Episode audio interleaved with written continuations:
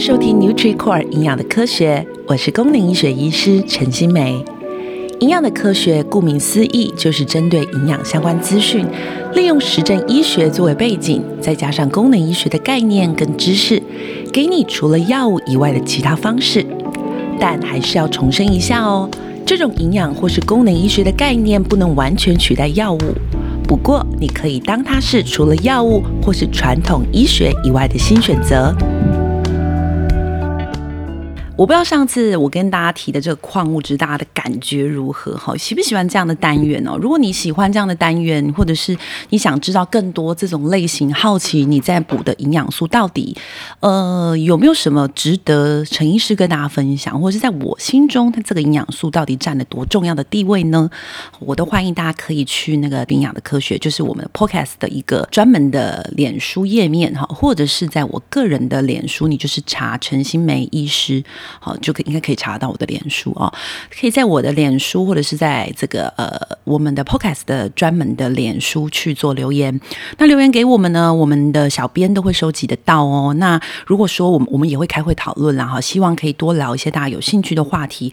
所以不论你想要讨论的是这个跟症状有关，你自己的一个症状困扰很久了，或者是呢这个呃你你在吃一种营养素，然后你真的不知道你在吃什么，或者是你自己的爸妈在吃一个营养素哈。然后完了，你不知道是什么，但我必须说个前提哦，如果它是中药，我就没办法了哈。我可能有一天某一天，我要请到周伟伦哈，就我要请到一个中医师才有办法分享这一集。那如果说呃你是营养素哈，或者是一些西西药的一些治疗上，我觉得我们确实可以从这些角度去跟大家分享。但我比较喜欢分享的，除了药物是，是我们除了药物还能多做什么非药物的事情？那非药物包括营养素。营养元素、生活作息调整、生活饮食的避开、运动，你该做什么运动，甚至你可以多做什么习惯，我觉得这些其实都会慢慢的影响一个人。好，我常常会跟我的病人说。一生当中哈，很想去算命，为什么？因为身体真的所谓叫做牵一发而动全身。我们的身体其实往往有时候塞车，不不一定是你一定整条路断了，可能是这一条路上的其中一个地方卡住了，一台车跟一台车擦撞到，可是你后面的所有的车流为了要经过它，绕过它。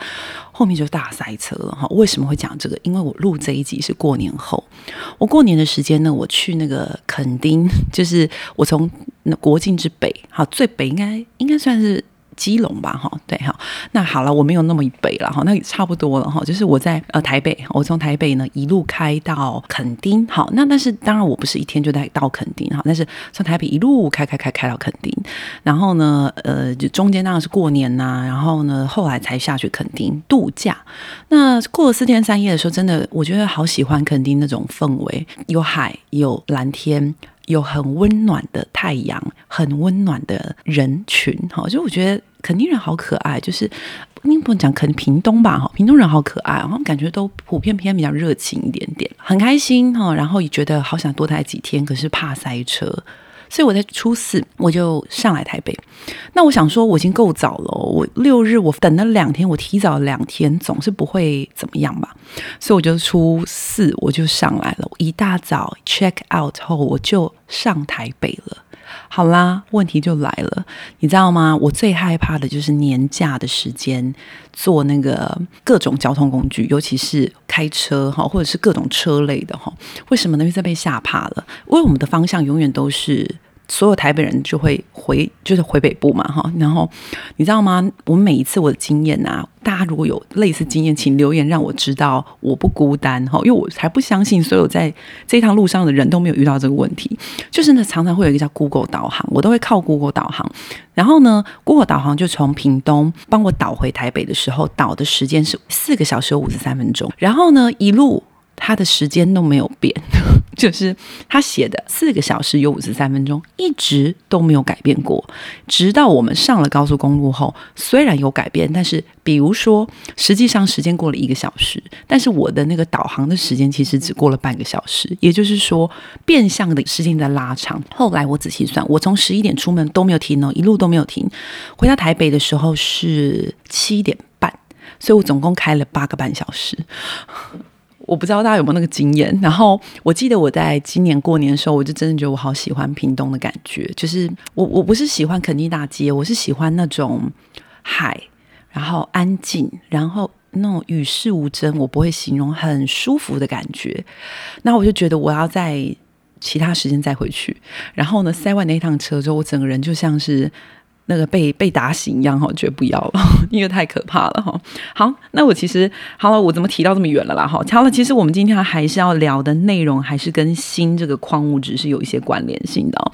那我们上一集其实有聊了很多的症状哈，就是说有哪些机转是锌可以帮助我们身体启动的机转。那我觉得大家还如果没有听过的，回去听一下，因为其实我我觉得我内容说的应该很简单易懂，所以你听完之后你会有点基本概念。但问题来了。这概念该如何运用？好，所以呢，为什么我说我们那个章节，比如说你对某个矿物质有兴趣，我就建议全部的章节一起听完，因为我会准备很多资料，然后你慢慢的听，慢慢的吸收，你就会变成这个这个你现在在吃的营养素的专家，好吗？好，那到底什么人他要补充？诶，这个问题其实就很好哦，因为其实我们刚刚讲的它的机转，似乎听起来它很有效果，它很有对身体很有帮助嘛，可以帮助皮肤合成啊，可以帮助免疫力啊，那是不是每个人都要补呢？好，这个问题就真的比较难以直接回答你。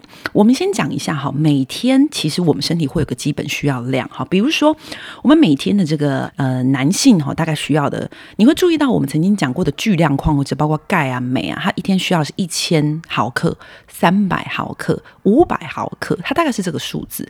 那锌呢？其实相对下，一整天的平均需要量就没那么高，它大概就是几十毫克。好，所以呢，如果以男生来讲十五毫克，女生来讲十二毫克。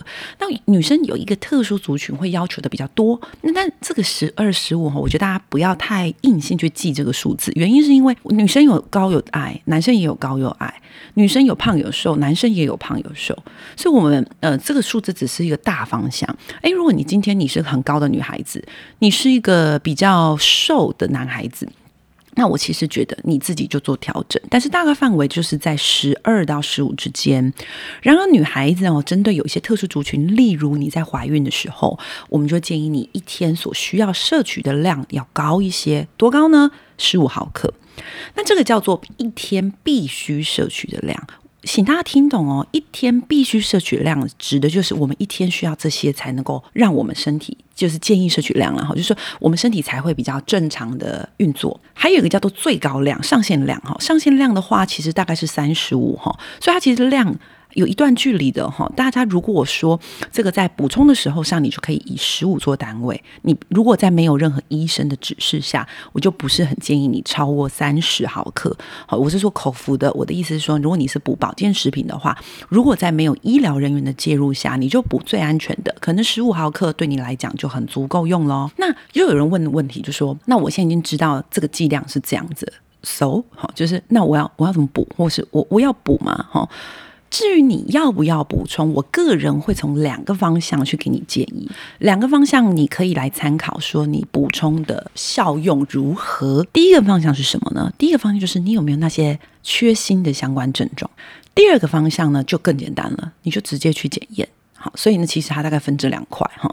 那第一块呢，我们如何去检视你自己有没有缺锌哈？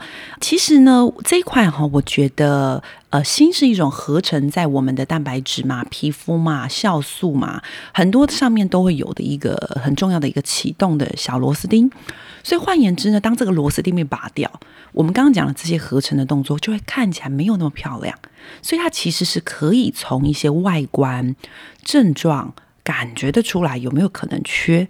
所以呢，如果假设今天听完，你觉得啊都在讲你，然后呢，你你要确认一下你有没有需要补，你同时你还没有空去做检验，那我就不妨你从你身体的三个面向来做检验。哪三个面向？第一个面向外观，因为我们一直提到哈，锌它就是一种合成外观，皮肤蛋白质嘛。身体的组织嘛，所以你可以从哪些外观看？第一个，我曾经在上一集提过哈，有些病人跟我们分享，哎，补完锌竟然指甲变好了，指甲长得好不好？好，这是一种粗略的判断了哈。你如果直接指甲长不好而已，然后你就来补锌，就只是你的指甲上前段时间被夹到了，那个就不是我可以控制的范围哦哈。我们讲的是一个大方向，给大家参考的大方向。第一个就是呢，呃，指甲不太好。好，再来呢，头发，有些人头发长得比较粗糙，有些人掉发，哈，其实我们在有些特别的病人身上，真的会检验到他是缺锌的人，哈。再来呢，伤口难以愈合，我们必须说，所有帮助细胞合成皮肤的。营养素缺乏的时候，都可能有这些症状，比如说维生素 C，它也可能会出现类似的症状。但是这就是个整合啦，还有一个交集聚集的概念。所以，当你缺这些的时候，你其实应该是有个第一个概念，叫做我可能合成身体的细胞的一些，不管是蛋白质啦、微量营养素啦，有可能有哪一个有有卡住喽？那我要来注意有这个问题喽，我要从食物上开始吃喽。我觉得，如果你有这样的想法，而不是死记说，哎，缺锌外外观就会这样这样这样，所以只要有这样这样这样，就等于缺锌。如果你不是死记，你就会很轻松的知道如何运用我现在说的这些内容。再来呢，是从嘴巴来看，好，其实它在这个嘴巴上呢，它会出现什么症状？比如说，就是我曾经提过的味觉，比如说我们有病人就会叙述，他味觉觉得比较苦。好，你可以参考一下，比较咸我都有听过。那后来我们有遇过有苦有咸，吃到味道就跟以前不一样哈。然后接下来就发现缺锌，我们真的有遇过这样的个案，你要也补完之后，真的有慢慢变好的。所以如果你有这种很特殊的味觉异常，很特殊的，那你也可以想一下，有可能这个你从来没想过的原因跟你有关。再来就食欲不振哈，有些人他其实吃东西就觉得都吃不下东西，诶，有时候跟你的整个身体的代谢机制塞车。了有关，所以外观、嘴巴，那还有一个就是特别的皮肤。这个皮肤讲的就是过敏性皮肤。我们常常在临床上发现，有一些人皮肤长得特别的不好，哈，有可能缺两种，你可以参考哈。一种就是维生素 A，一种就是锌，哈。所以呢，当你缺锌的时候，有一些人的皮肤会用过敏的湿疹方式来表现。所以呢，如果今天呢，你听完这一集，你呃听完上一集了哈，你觉得哇。真的很想了解一下呢，哈。那我要我要不要补呢？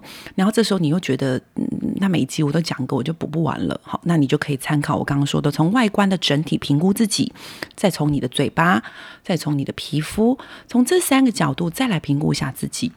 哎，如果评估完之后，你发现这几个可能中了一半以上，好，那你就可能可以考虑做我接下来建议的事情。那接下来建议什么事情呢？第一件事情就是呢，其实我们在临床上，我们真的可能怀疑的时候，未必会补。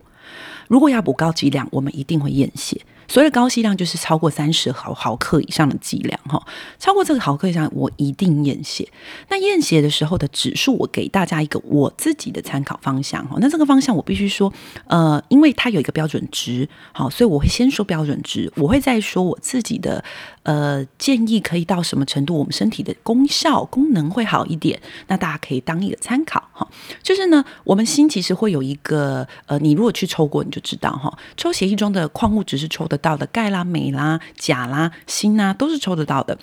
那锌它其实会有一个叫做标准值，这个标准值的范围大约是在七百到一千二。我讲的是我自己的门诊的报告，哈，所以如果你说你手上拿到的这个标准范围不太一样，有可能就是每一个呃检验所所做的那个检验的数值的宽度不同而已，哈。好，那七百到一千二这样的一个范围，好，可是对我而言呢，其实七百，我自己我先讲我自己的报告。我自己是七百八，好，听起来好像乍听之下是在里头的，但是呢，其实我们在做这种营养的呃调整的时候，其实我们的思维就比较不是疾病，就是不是只指这个营养素缺乏。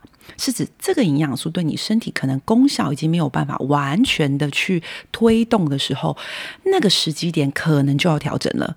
所以我不知道大家懂不懂一个叫做 optimal，一个叫做 deficiency。deficiency 就是指缺乏哈。Optimal 就是指理想的哈，适当的。所以其实我们要的营养素的浓度是要对你身体适当的、好的浓度、够用的浓度。那其实锌很讨厌是它除了要跟自己的浓度相比以外，它也可能会跟铜哈一个矿物质叫做铜做拮抗。所以呢，有时候我们除了看它，我们还会看铜的比例。就是铜的指数太高的时候，其实锌会相对下运用上不好。但这是另一题哈。那如果我们单纯讲的是锌的浓度来讲的话，从七百到一千二是一个标准范围。然而我自己会希望我们身体的功能指数大概在九百以上。我觉得我们的病人在九百以上的那个舒服度啊，那个症状感觉跟锌有关的症状的这个解除度也来得比较明确啦。哈，就我会比较安心啦，应该是这样说哈。就它没有个绝对值啦，因为其实我就说 optimal 就是你吃某某好吃的那个食物，你觉得 optimal，你觉得超好了，可是有人可能觉得它不够好哈，所以这个是我个人看法哈。那我讲标准数值跟我在治疗上的时候，我个人的看法给你们参考喽。当你今天从临床症状、从抽血上，你都发现，哎，你真的符合陈医师说的，你好像可以补补看哦。那你要怎么做？其实我先今天讲的会先以呃食疗为主，那我会补一点营养素，我自己在临床上怎么给予。那你就先听食物，然后我们再来聊一点营养素。那我有发现时间的关系哦，我觉得我下一集跟大家聊好了，好好，因为我现在呢有被要求说呢，我必须要每一集大概在十五分钟内完结，但我没有想到我没有一次低于这个时间的哈。好，那我们下一集呢聊的主题又变更多了哈。我们下一集呢其实要聊的就是呢，锌该如何补充，同时锌在文献上它曾经。扮演过什么角色，跟某些什么症状好像有调节作用的关联性。同时呢，我们也会带来一个叫三分钟读论文时间。这时间就是希望透过一个很短的论文，跟其中一个呃这个营养素跟某一个症状的关联性，让你知道它在科学上我们怎么做研究，怎么证实它可能有关联。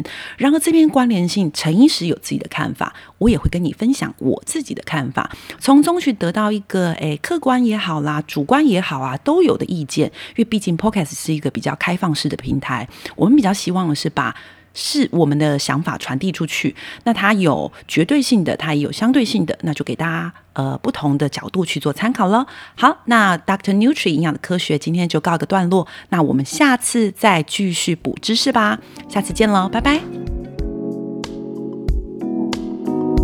感谢收听 NutriCore 营养的科学。有任何想了解的营养素或者是问题，欢迎到我们的粉砖或 IG 留言给我们哦。